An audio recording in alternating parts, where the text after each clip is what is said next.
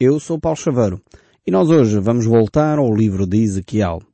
Nós vamos ver o capítulo 6, onde Ezequiel deu uma profecia que na sua maioria diz respeito à cidade de Jerusalém.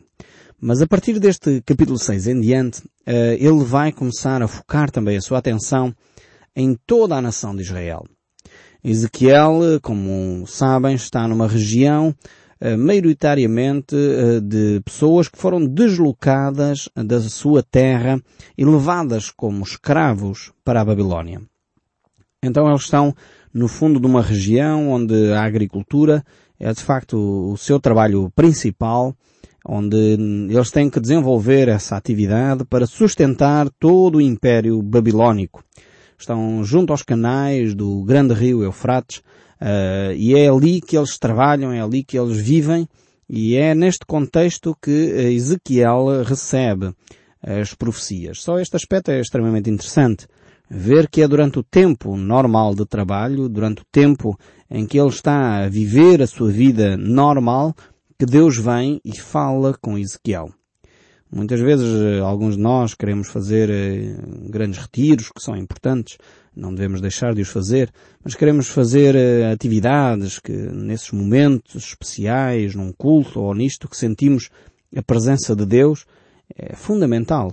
Mas é interessante ver que a maior parte das revelações profundas, tremendas que Deus traz nas Escrituras ocorrem em momentos uh, do cotidiano, do dia a dia, momentos em que as pessoas estão a trabalhar e Deus se revela.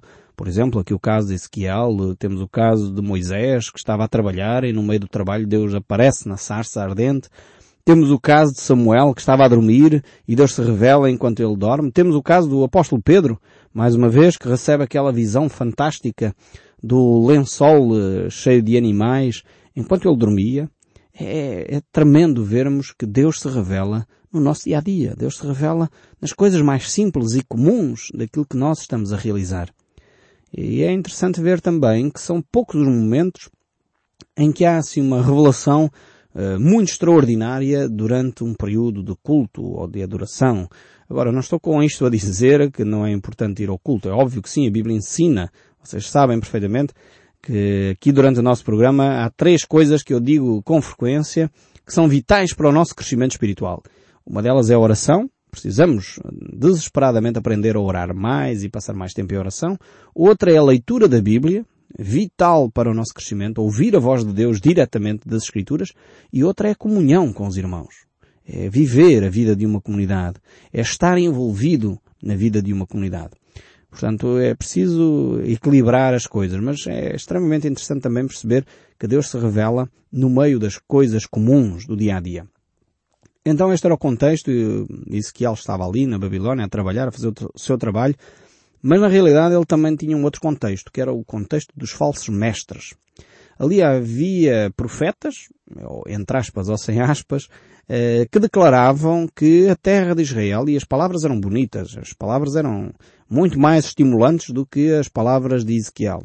As palavras de Ezequiel eram terríveis. Ele dizia que Deus iria destruir eh, a cidade de Jerusalém, iria permitir a destruição da cidade de Jerusalém, do templo, que o povo não estava a viver dentro da vontade de Deus, o povo tinha que se arrepender, o povo vivia na prostituição, o povo vivia na idolatria. Esta era a mensagem de Ezequiel, nada agradável. Enquanto a mensagem dos falsos mestres era uma mensagem muito mais interessante.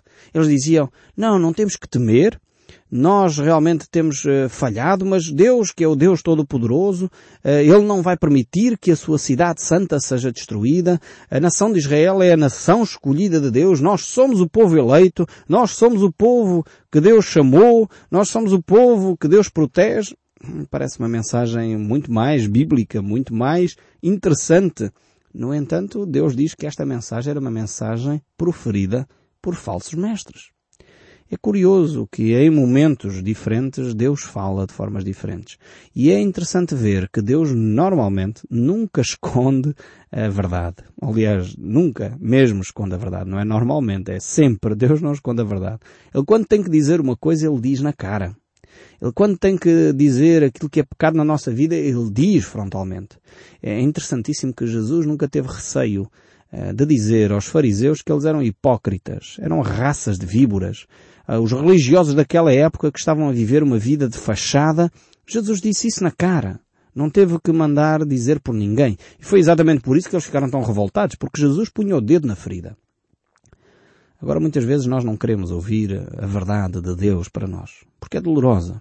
Às vezes preferimos viver a nossa vida como os fariseus. Viver uma vida religiosa, uma vida dos rituais, tudo corre perfeitinho, os rituais ocorrem nas datas certas, no tempo certo, com aqueles formalismos todos, as pessoas saem para a rua nas procissões, as pessoas vão ao culto ou à missa, eh, de gravata, eh, bonitinhos, com vestido de domingo, mas na realidade a vida não foi transformada, o caráter não está a ser mudado, a pessoa sai dali e volta para casa e o marido discute com a mulher, a mulher irrita-se com o marido, há adultério, infidelidades, há, há hum, empregados que roubam os patrões, há patrões que roubam os empregados, e a vida afinal de contas que deveria ser transformada pelo poder de Deus, continua na mesma. É por isso que precisamos de ouvir a mensagem do Evangelho. Esta mensagem que muitas vezes incomoda, nem sempre é agradável, nem sempre é positiva, nem sempre é animadora, mas ao mesmo tempo é uma mensagem que nos confronta. Eu dou graças a Deus porque Deus me tem confrontado nas minhas fraquezas. Eu espero que você fique grato ainda que dói, mas fique grato a Deus quando Deus o confronta com um pecado lhe diz, isto não está certo na tua vida, não está correto viveres desta maneira, precisas de abandonar esse erro, precisas de deixar de dizer mal dos teus vizinhos, precisas de deixar de mentir, precisas de deixar de roubar, precisas de deixar de enganar, precisas de deixar eh, esse hábito de ser infiel, precisas de colocar a tua vida em ordem. E isto são desafios de Deus para cada um de nós. Ezequiel de facto tinha uma mensagem que não era muito agradável. Talvez você já está tentado também a desligar o rádio depois de ouvir o que ouviu, dizendo, mas eu não quero ouvir esta mensagem hoje. Eu gosto muito de ouvir o programação do livro, mas hoje, hoje o tom é, é desagradável. Estamos a falar de coisas que eu não quero mexer nesta área da minha vida. E enquanto nós não mexemos nessas áreas, muitas vezes elas ficam lá guardadas à espera até mais tarde.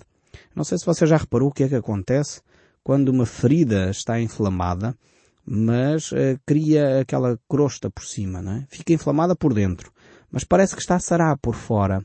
E o que acontece é que quando nós tocamos, ela, a pele fica extremamente vermelha, uh, cria infecção por, por baixo daquela crosta, e cada vez que nós tocamos aquilo dói eh, de uma forma horrível. E quando de facto a ferida fecha por cima, mas por dentro não foi tratada, há um perigo sério daquela ferida eh, encangrenar e uh, a evolução da inflamação ser muito mais dolorosa e, e mais terrível. Algumas uh, chegando ao ponto de ter que sofrer intervenção cirúrgica.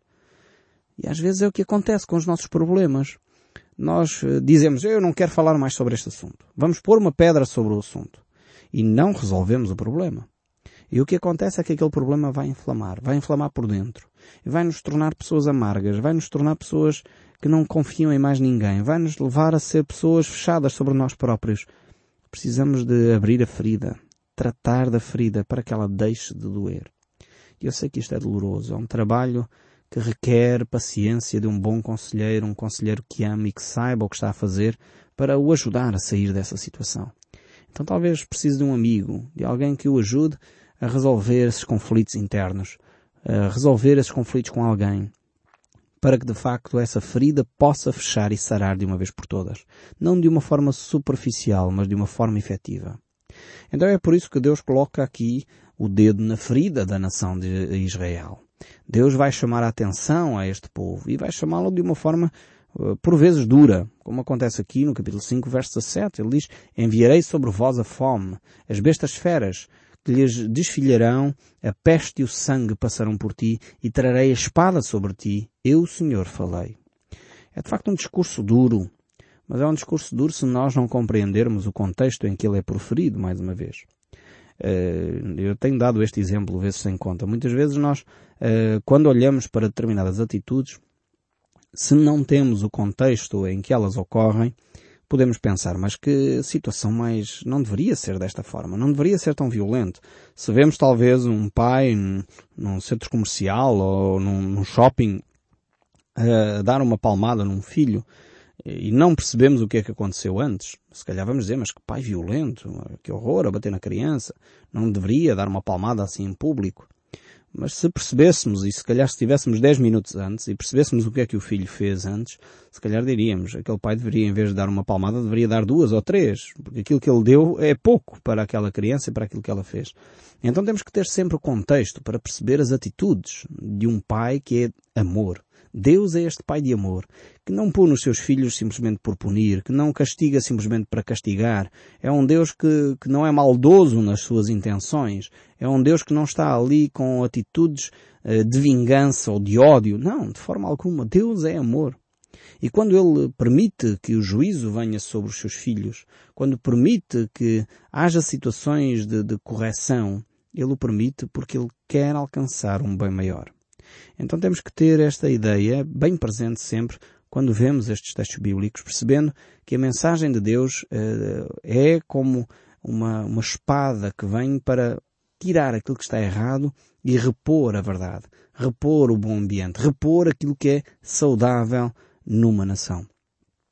Então esta mensagem do livro uh, de Ezequiel, a partir daqui do capítulo 6, é uma mensagem que é para todo o território de Israel, é para toda a nação, já não é mais só sobre a cidade de Jerusalém, é para toda a nação, mas também é uma mensagem, em segundo lugar, que é um julgamento. E isso nós vamos ver, este julgamento que vai ser uh, separado em dois capítulos, o capítulo 6 e o capítulo 7. Nós vamos ver de facto isso uh, hoje e nos próximos programas. Então vemos aqui o verso 1 deste capítulo 6 a dizer, veio a mim a palavra do Senhor. Mais uma vez, é interessantíssimo ver que apesar do povo de Israel eh, ter ultrapassado todas as marcas possíveis e imaginárias, toda a paciência que alguém poderia ter para com este povo, eles ultrapassaram-na de larga escala. Mesmo assim, diz o texto bíblico, veio a mim a palavra do Senhor. Isto para mim sensibiliza-me. Perceber que Deus não desiste de nós. Mesmo quando nós passamos os limites. Muitas vezes Deus vai trazer julgamento sobre nós. Mas isso revela que Deus não desistiu de nós. Eh, lembro-me perfeitamente daquele episódio uh, que um dos meus filhos, no, enfim, eu creio que era o Josias, a certa altura reclamou porque eu estava a corrigir os meus filhos. Eles fizeram qualquer coisa, enfim, é hábito, as crianças uh, nem sempre se portam bem, mesmo os meus filhos nem sempre se portam bem. Uh, portanto, não quero que fiquem com a ideia que eu sou o pai perfeito ou, e os meus filhos são os filhos perfeitos, porque não são. Somos uma família normal. Mas a certa altura os meus filhos estavam a dizer, mas oh pai, porque é que o pai nos corrige outra vez? E eu tive que explicar, meus filhos, eu corrijo porque eu vos amo. E aqui deixo um alerta aos pais, por favor, eh, não corrijam os vossos filhos se estiverem irados. Não corrijam os vossos filhos se estiverem nervosos. Infelizmente, às vezes, eh, confundimos correção com descarga dos nossos nervos sobre os nossos filhos. Não façam isso. Estão irritados? Vão dar uma volta, contem até 100, contem até 1000, vão beber um cafezinho e depois voltem e corrijam os vossos filhos. Não corrijam os vossos filhos eh, enquanto estiverem irritados. Então, eu fui calmamente falar com eles, mas a correção tem que ser aplicada, a disciplina tem que ser trazida, porque é isso que faz com que eles possam aprender, eh, possam crescer. E, e, de facto eu estava a fazer isso com os meus filhos, a explicar as razões porque é que eles deveriam ser eh, corrigidos e disciplinados. e eles diziam, mas porquê é que o, pai faz isso sempre connosco? Eu disse, filhos, porque eu vos amo. É, é, é, é consequência direta do meu amor por vocês. E disse, já repararam que o pai não anda a corrigir as crianças todas do país? As crianças todas que passam aqui na rua, eu não faço isso. A maior parte delas eu nem conheço. E por isso mesmo também nem tenho direito, nem tenho a afetividade que tenho para com os meus filhos, por isso não vou corrigir todas as pessoas que passam na rua. Então, a disciplina é um sinal de amor. É um sinal e é a extensão da nossa preocupação para que os nossos filhos cresçam de uma forma saudável. E é aqui a mesma coisa que Deus faz com a nação de Israel. Por isso, vezes sem conta, nós vemos, apesar de, de Deus estar a dizer que vai trazer juízo, vai trazer correção, vai trazer julgamento sobre os atos e as práticas que a nação de Israel estava a ter, mesmo assim Deus diz, veio aqui a mim, a Ezequiel, a palavra do Senhor. Deus não desiste do seu povo. Seria mais fácil Deus dizer, acabei com a nação de Israel, já não quer saber mais deles. Eles que fiquem lá com as suas manias, não querem saber de mim, eu também não quero saber deles. Era mais fácil assim. Às vezes nós somos tentados a fazer isso com pessoas com quem cruzamos. Alguém nos ofendeu e em vez de nós continuarmos a amizade, continuarmos a desenvolver aquela relação, dizemos, ah, eu risquei esta pessoa do, do meu coração, para mim esta pessoa morreu, se calhar você já ouviu esta expressão. Infelizmente eu já ouvi vezes demais pessoas a dizer isto, ah, para mim esta pessoa morreu, ah, eu sou assim. Se alguém me faz alguma coisa, para mim aquela pessoa acabou. Realmente não deveríamos agir dessa maneira. Precisamos de ser pessoas de paciência, mas isso só é possível se o Espírito Santo de Deus estiver sobre nós. Esse é um dos frutos do Espírito, a paciência, a longanimidade. Mas também outro fruto do Espírito é o domínio próprio, é a capacidade de nós nos controlarmos em momentos de stress, em momentos de tensão, em momentos difíceis.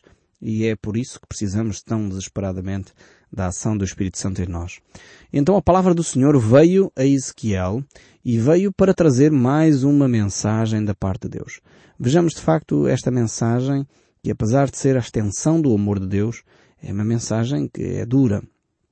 É uma mensagem que Deus vai trazer ao povo, não porque Deus estivesse, enfim, afastado do povo, antes pelo contrário.